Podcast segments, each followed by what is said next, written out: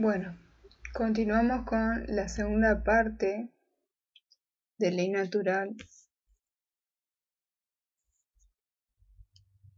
Eh, acá trataremos la estructura y comportamiento del cerebro. Hay tres estructuras principales que conforman el total del cerebro y estas son una parte es el cerebro reptil inferior, o R-complex es la parte de menor conciencia del cerebro. Está compuesto por el tronco encefálico y el cerebelo. Facilita las funciones básicas de supervivencia y del modo lucha-huida.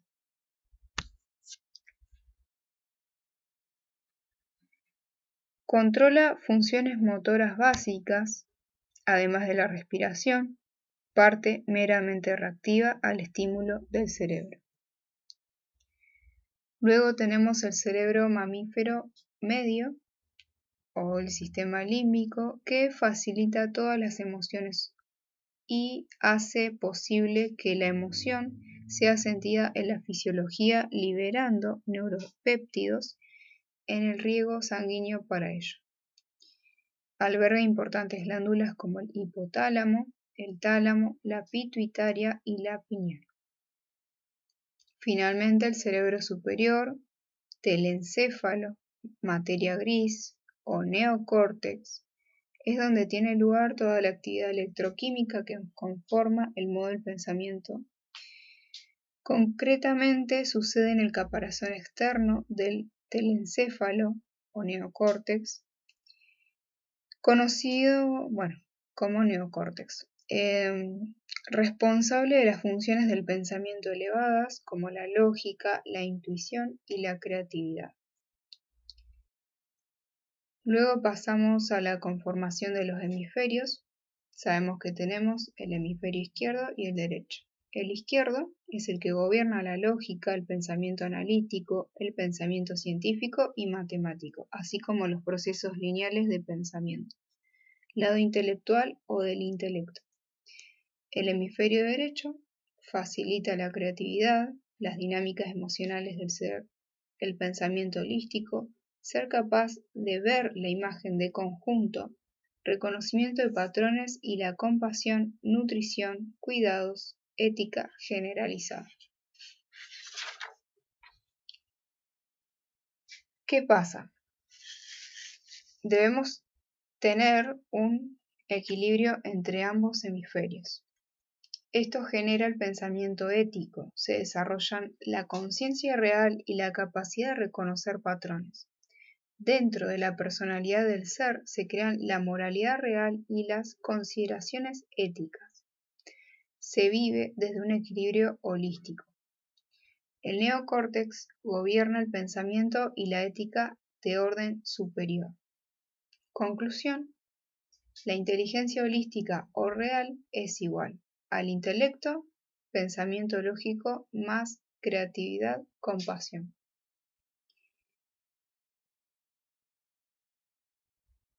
Cuando hay alguna clase de desequilibrio entre ambos hemisferios, por ejemplo, si el hemisferio izquierdo domina al derecho, el sistema límbico o cerebro medio sufre las consecuencias y también empezará a apagarse. Esto significa que el cerebro reptil pasará a tomar el timón de nuestras funciones ejecutivas esenciales, pasando a llevar un estilo de vida tipo estímulo-reacción. La persona es gobernada por el egoísmo y el deseo, desarrollando una personalidad basada en la dominación y el control. Si estamos sobreintelectualizando todo y si estamos demasiado en el hemisferio masculino del cerebro, entonces los siguientes aspectos son los dominantes. Rígido escepticismo, cientificismo, ateísmo, solipismo, perdón, solipsismo, relativismo moral, darwinismo social, eugenética y en última instancia autoritarismo. El otro ejemplo sería si el hemisferio derecho domina al izquierdo. El cerebro reptil no funciona correctamente. El mecanismo de supervivencia lucha-huida se ve dañado. El sistema límbico toma el control de la función ejecutiva del cerebro completo. Dejamos de defendernos y tomar acción ya que somos dominados por las emociones miedo, compasión. Desarrollás la mentalidad de esclavo, una personalidad basada en la sumisión y la ingenuidad. Si estamos demasiado en el hemisferio femenino, entonces los siguientes aspectos son los dominantes. Ingenuidad, creencia ciega,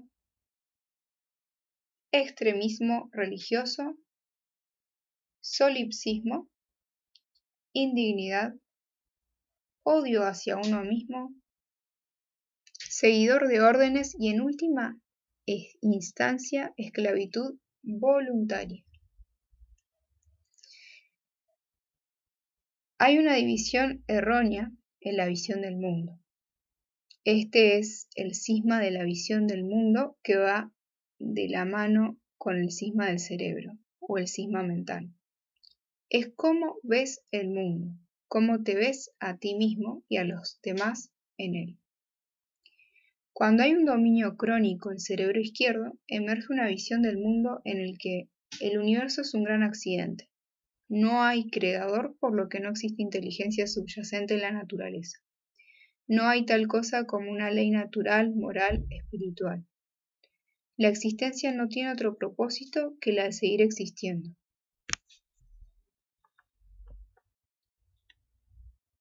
Mientras si hay un dominio crónico del cerebro derecho, emerge una visión del mundo en el que Dios controla todo evento en la creación. Todos los eventos son preordenados. El libre albedrío es una ilusión y no existe. Como Dios controla todo, el cambio es imposible. La acción, a la larga, no tiene sentido. En medio de estos dos bandos de visiones erróneas de la vida, originadas por desequilibrios en los hemisferios cerebrales, se encuentra la verdad absoluta. Por un lado, la verdad se compone de un factor determinista como la ley natural y por otro lado se compone, se compone de otro factor aleatorio como el libre albedrío. Entonces, la naturaleza, que se llama humana, eh, no es inherentemente ni buena ni mala, significado que ésta no es diabólica ni angelical. En vez de eso deberíamos considerar las condiciones operativas o el entorno en el que existen los seres humanos, que influyen en gran manera el comportamiento, creando así la actual condición. Somos como ordenadores. Los seres humanos son como ordenadores, en el sentido de que somos programables. Si un ordenador tiene el sistema de archivos mal formateado, hay que formatear el disco duro para prepararlo para el sistema operativo. Si a su vez el sistema operativo y los programas de software son malos, entonces el output o lo que aparece en la pantalla será malo. Ahora hacemos un paralelismo entre el funcionamiento de los ordenadores y el de las personas tenemos un formato de sistemas de archivos en el cual las condiciones operativas, que son esencialmente introducidas por los padres, durante los seis primeros años formativos del niño. Luego tenemos el sistema operativo o plataforma sobre la que otros programas van a funcionar, que sería la cultura. Esto quiere decir que si estás inmenso en un mal sistema operativo, ya estás rodeado de un mal entorno. En una mala cultura, se afectará negativamente el resultado. Luego tenemos los programas de software que son incorrectos, serían las rígidas y erróneas creencias dogmáticas. Después tenemos el output, que es la salida o resultado, vendría a ser el comportamiento. Finalmente la pantalla que representa la vida. Como un ordenador, el comportamiento de un ser dependerá en gran medida de su programación o de la calidad de la información introducida, la cual capacita al ser para procesar y crear de forma eficiente. La calidad de la información que ha sido introducida determinará la calidad de la información que sale como resultado. Entonces, ¿cómo construimos nuestra realidad? Partimos de una información disponible que constituye el conocimiento potencial que puede ser recopilado, procesado, comprendido y puesto en práctica por el individuo. Luego, procesos de toma de decisiones, donde eh, ocurren en la mente y cada individuo selecciona basándose en la información de que dispone. Todo esto lleva a un comportamiento en el cual cada individuo se basa en la calidad de sus procesos de toma de decisiones, la cual a su vez se basa en la calidad de la información disponible. Y finalmente la realidad manifestada, que es la calidad de las situaciones que se manifiestan en una sociedad cualquiera que radica en el conjunto de la calidad del comportamiento de esa sociedad. Hay un trivium, que es el nombre que tenía en las tradiciones antiguas el proceso de creación de nuestra realidad, basado en conocimiento, entendimiento y sabiduría. El conocimiento o la información disponible es la fase de entrada o la fase gramatical, esto constituye el conocimiento potencial que puede ser reunido, procesado y entendido y entonces se puede actuar en base a él. Pasando al entendimiento es el proceso de toma de decisiones. Una vez que has interiorizado la información, llegas a una posición de entenderla. Sabes lo que significa y reconoces los patrones. Si tienes presente el entendimiento, tus procesos de toma de decisiones van a ir en armonía con lo que dices que quieres. Estos procesos tienen lugar en la mente y son elegidos por cada individuo basándose en la información disponible.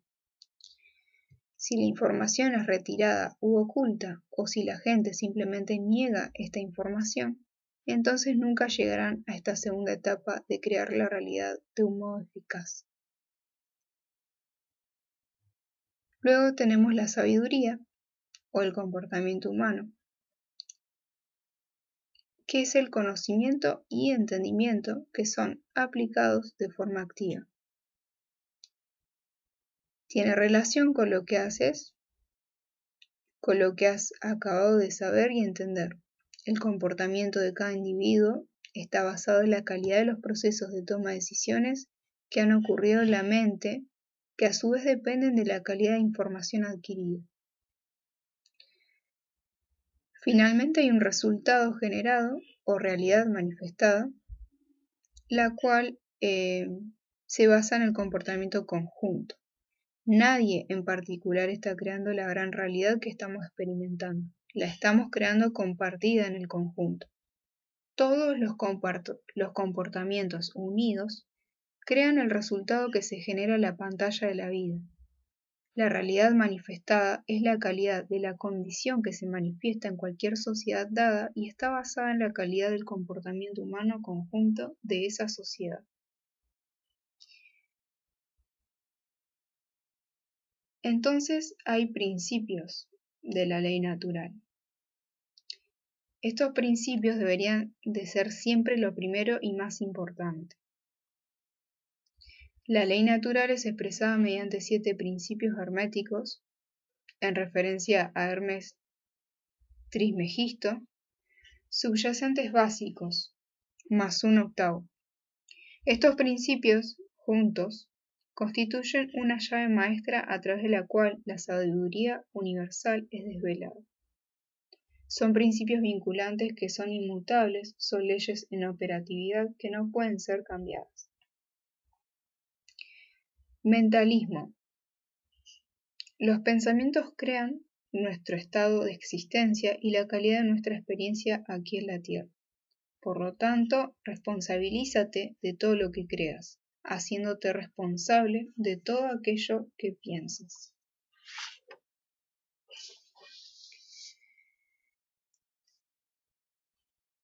Correspondencia. Aquello que está arriba o macrocosmos es igual o parecido a lo que está abajo o microcosmos.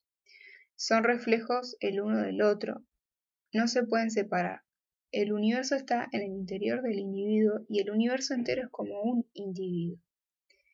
Conocer el funcionamiento del individuo ayudará a comprender las leyes del macrocosmos y conocer este nos ayudará a entender la conciencia del individuo.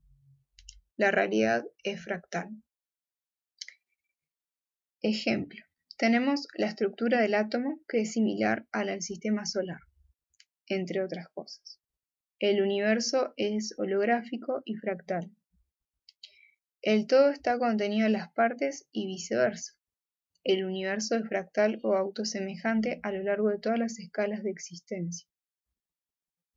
El macrocosmos es conformado por las leyes que gobiernan los aspectos grandes de las cosas, como la creación, que erróneamente consideramos externas a nosotros.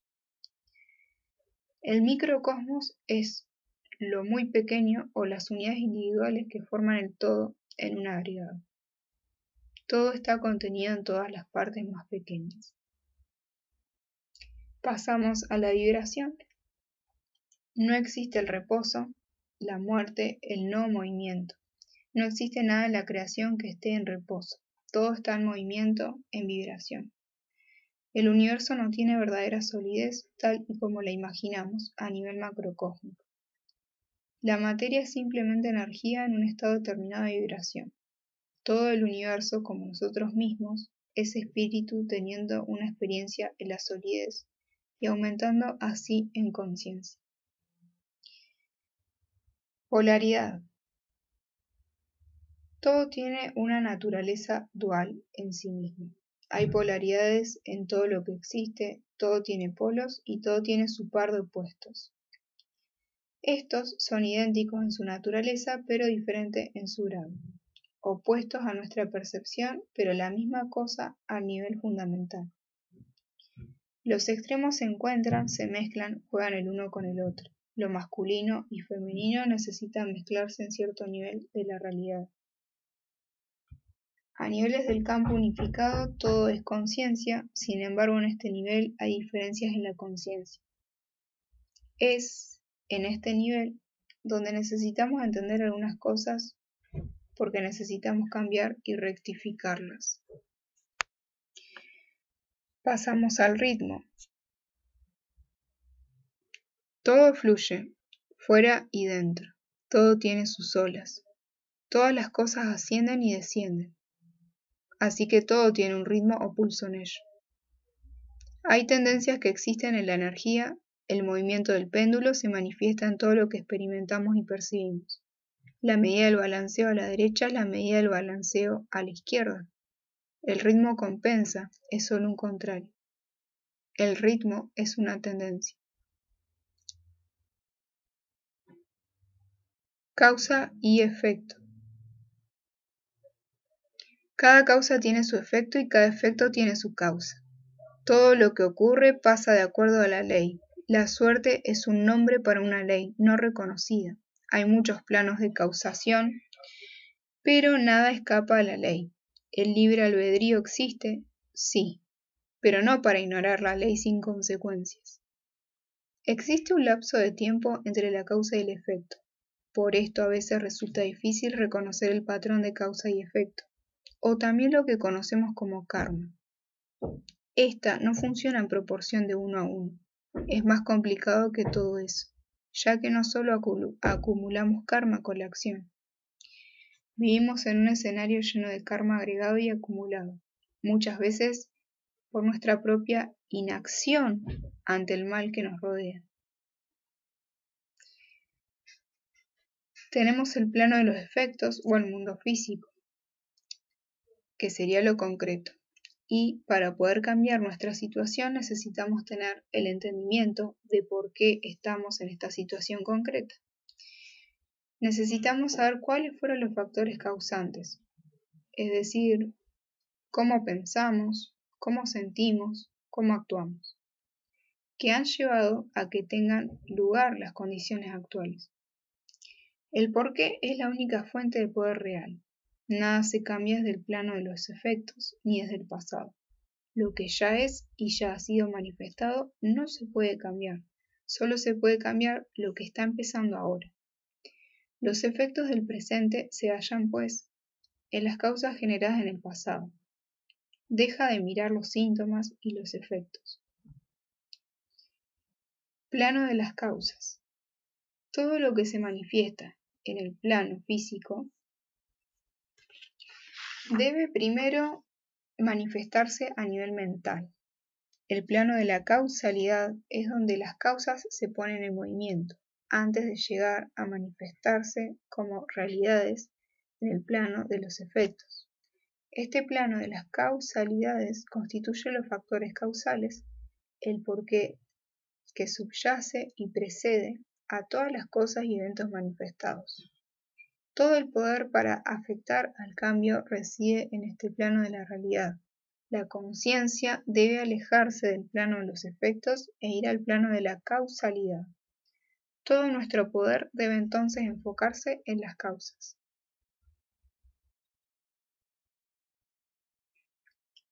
Pasamos al género. El género existe en todo, Todas las cosas tienen sus principios o componentes masculinos y femeninos. El género se manifiesta en todos los planos de la existencia, espiritual, mental, físico, etc. Género mental es el estado de coexistencia entre los aspectos masculinos y femeninos de la mente.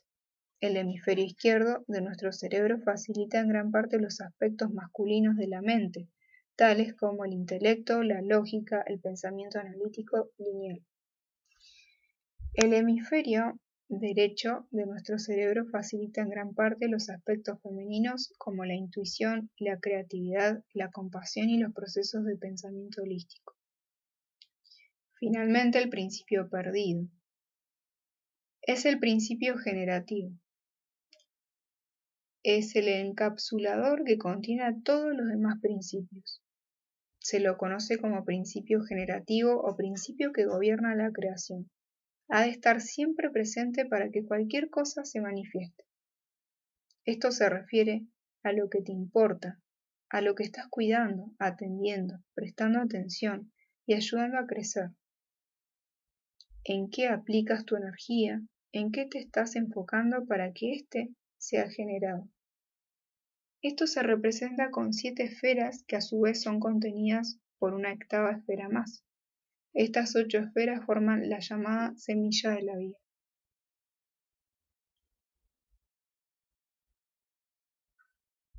Fin de la segunda parte.